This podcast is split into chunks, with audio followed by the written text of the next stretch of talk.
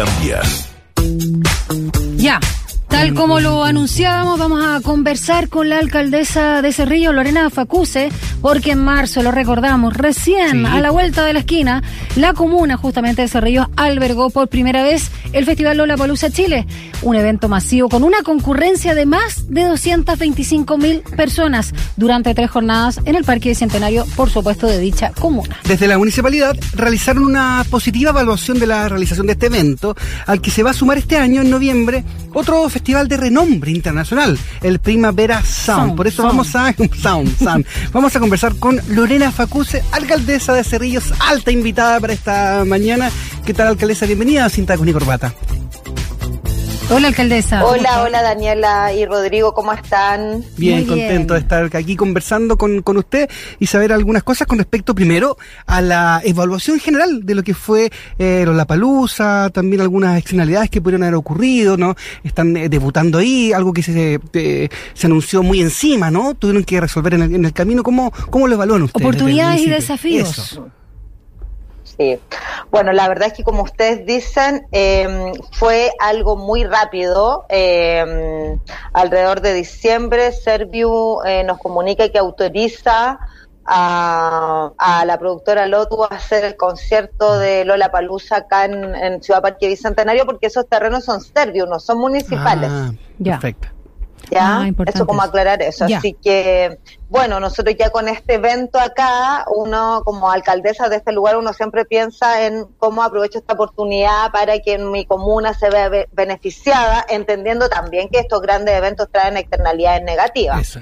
Eso. O sea, eso tampoco podemos tapar el sol con un dedo. Claro. Eh, bueno, nosotros iniciamos con, eh, algunas conversaciones con Lotus que se hicieron eh, con vecinos, eh, para que la gente supiera de qué se trataba este concierto y eh, poder establecer algunas alianzas colaborativas que, que se tienen que materializar todavía porque por el poco tiempo se hizo una especie de convenio, pero tenemos que ir afinando algunos detalles.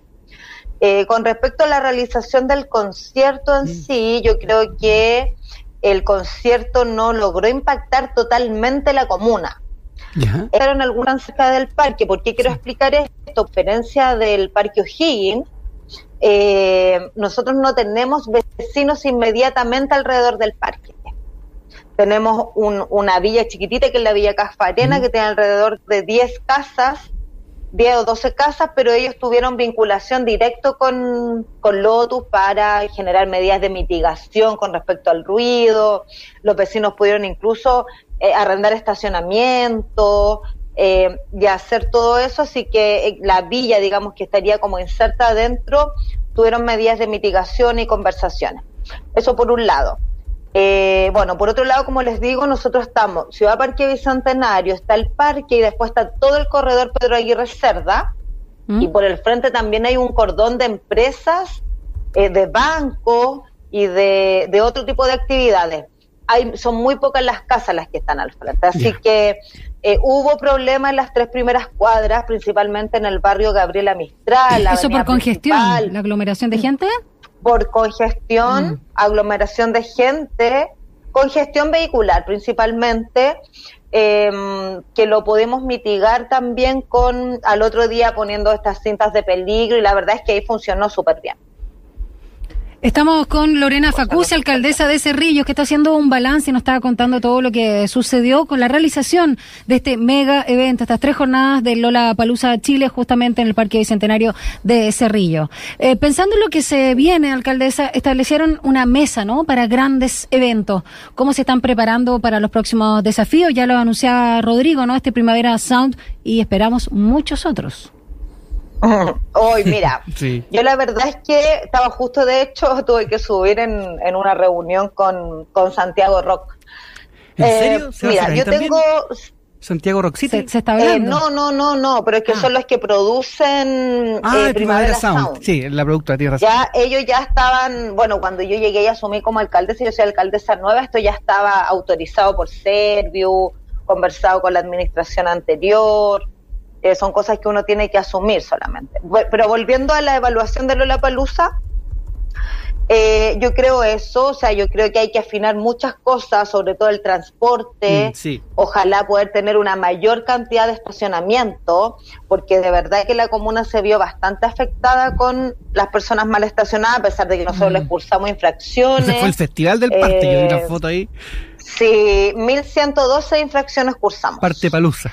Eh, sí, así que, pero mm, es complejo, de todas formas, aunque se, se genere la infracción o, o se curse la multa, de todas formas había vehículos estacionados en plata banda. Entonces Sí. yo creo que una cosa es cómo asegurar que la gente pueda...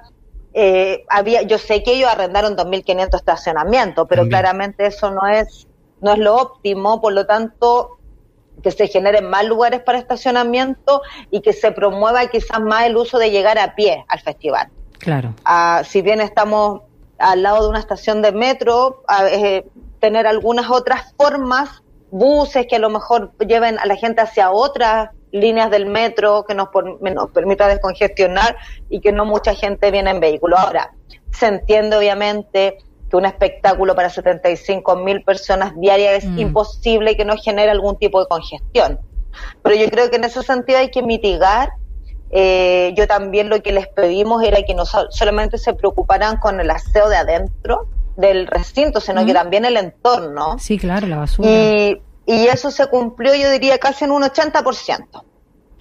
Ahí falta un 20% que vamos a tener que afinar. Yo creo que en el sector del barrio Busteta, que está colindante, eh, por lo menos el día lunes, que yo paso muy temprano ahí por ahí porque voy a dejar a mi hijo al colegio, y bueno, haciendo supervisiones, el Busteta quedó muy sucio, el metro quedó con un cerro de basura. Mm. Ahora, uno entiende que esto no lo hace los productores, que pero sí esto se genera porque vienen a este show. Sí.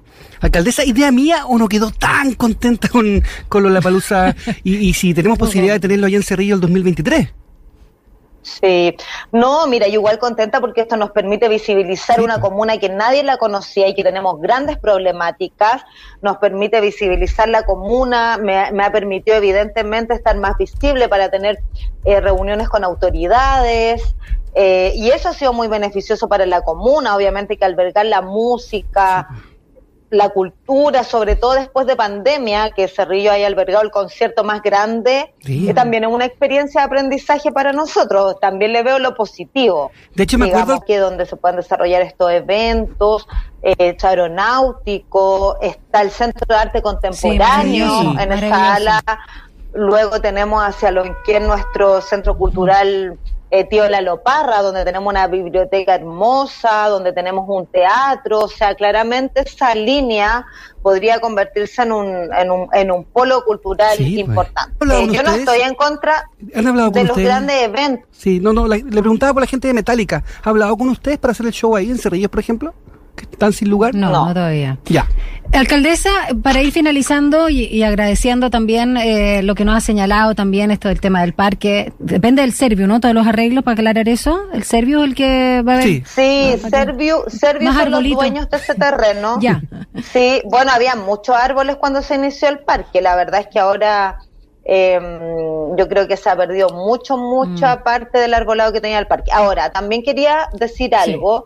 Eh, yo creo que los eventos de esta magnitud, si bien lo de la palusa no digo que fue una experiencia negativa, al contrario, ya tenemos albergado este otro concierto, eh, pero también creo que no, no podemos tener más de dos veces al año conciertos de esta no, envergadura. esta magnitud, no, Porque de verdad que también se daña el parque, y eso también quiero decirlo, igual el compromiso es dejarlo tal cual como está, eh, o como estaba antes de recibirlo, pero creo que ya con dos eventos de esta magnitud al año es Suficiente. Enough, claro. Suficiente. Por último, para finalizar, eh, ¿cuáles son en el fondo también los beneficios para la comunidad? Sí. Eh, atendiendo todas las dificultades y los desafíos que tienen, pero ¿cuál podría ser los beneficios justamente para, para los vecinos, para la misma comuna de Cerrillo y, y también, no sé, los recursos que quizás se puedan derivar de la organización de estos festivales? Veamos un poquito también Sí, el mira. vaso medio lleno. Sí, mira, bueno, dejar en claro eh, que lo, el arriendo del parque se lo lleva Servio, no el sí. municipio. Ojalá nosotros pudiéramos llevarnos Sí. el, el arriendo de, Los partes de sí. eso. Los partes sí. Eh, mira, lo que ellos se comprometieron con nosotros es en seguir trabajando, ahora hacer un proceso de participación ciudadana donde ellos van a dejar un legado de infraestructura para la comuna. Eso es un acuerdo que tenemos que afinarlo, eh, que tenemos que verlo, y ellos nos, regal nos regalaron también eh, alrededor de 1.100 entradas eh, para Lollapalooza que fueron sorteadas en su ah, mayoría, alrededor de 800, donde los vecinos participaban en un concurso por, la, por las redes sociales y después la iban a retirar cierto día. Eh, quiero aclarar que ninguna entrada pasó por mis manos. Y también eh, dimos la oportunidad a distintas bandas de escuelas municipales y de escuelas particulares subvencionadas de la comuna para que pudieran acudir y tener esta experiencia palusa. Alcaldesa, le agradecemos su, tiempo por estar con nosotros, para conversar sobre eh, Cerrillos, la Palusa, lo que va a pasar con eh, Primavera Sound. Eh, para cerrar, ¿usted fue, fue a la Palusa? ¿Vio alguna banda? ¿Le gustó algo de lo, que vio artísticamente hablando? Yo fui una sola vez a a Palusa el día viernes porque lo que lo otro que les pedí a los chicos es que fuera que estuviera algún artista cerrillano. Ya. Y ellos escogieron a un artista que se llama Antónima eh, que la dejaron en el último de los escenarios, en una hora, pero la fui a ver a ella cuando se inauguró la palusa el día viernes a las 12. Sí. Disfrutó igual, ¿no? Disfrutó, sí, dentro de todo. Gracias, alcaldesa de Cerrillo, Lorena Facus. Estaremos, espero, en contacto más adelante. Que esté muy bien. Gracias por, por este balance también de todas las dificultades. Sí, pues tremendo mega evento. Mira, del Servio, ¿eh? primera aclaración también que nos hace eh, respecto al arriendo del lugar del Parque Bicentenario. Y que Metallica no va a Cerrillo. Eh, pero no han hablado, no está descartado. Es, ahora. Bueno, es ahora ya. sí, cuando es? Ahora no. Sí. Now, now. Ya. Bueno.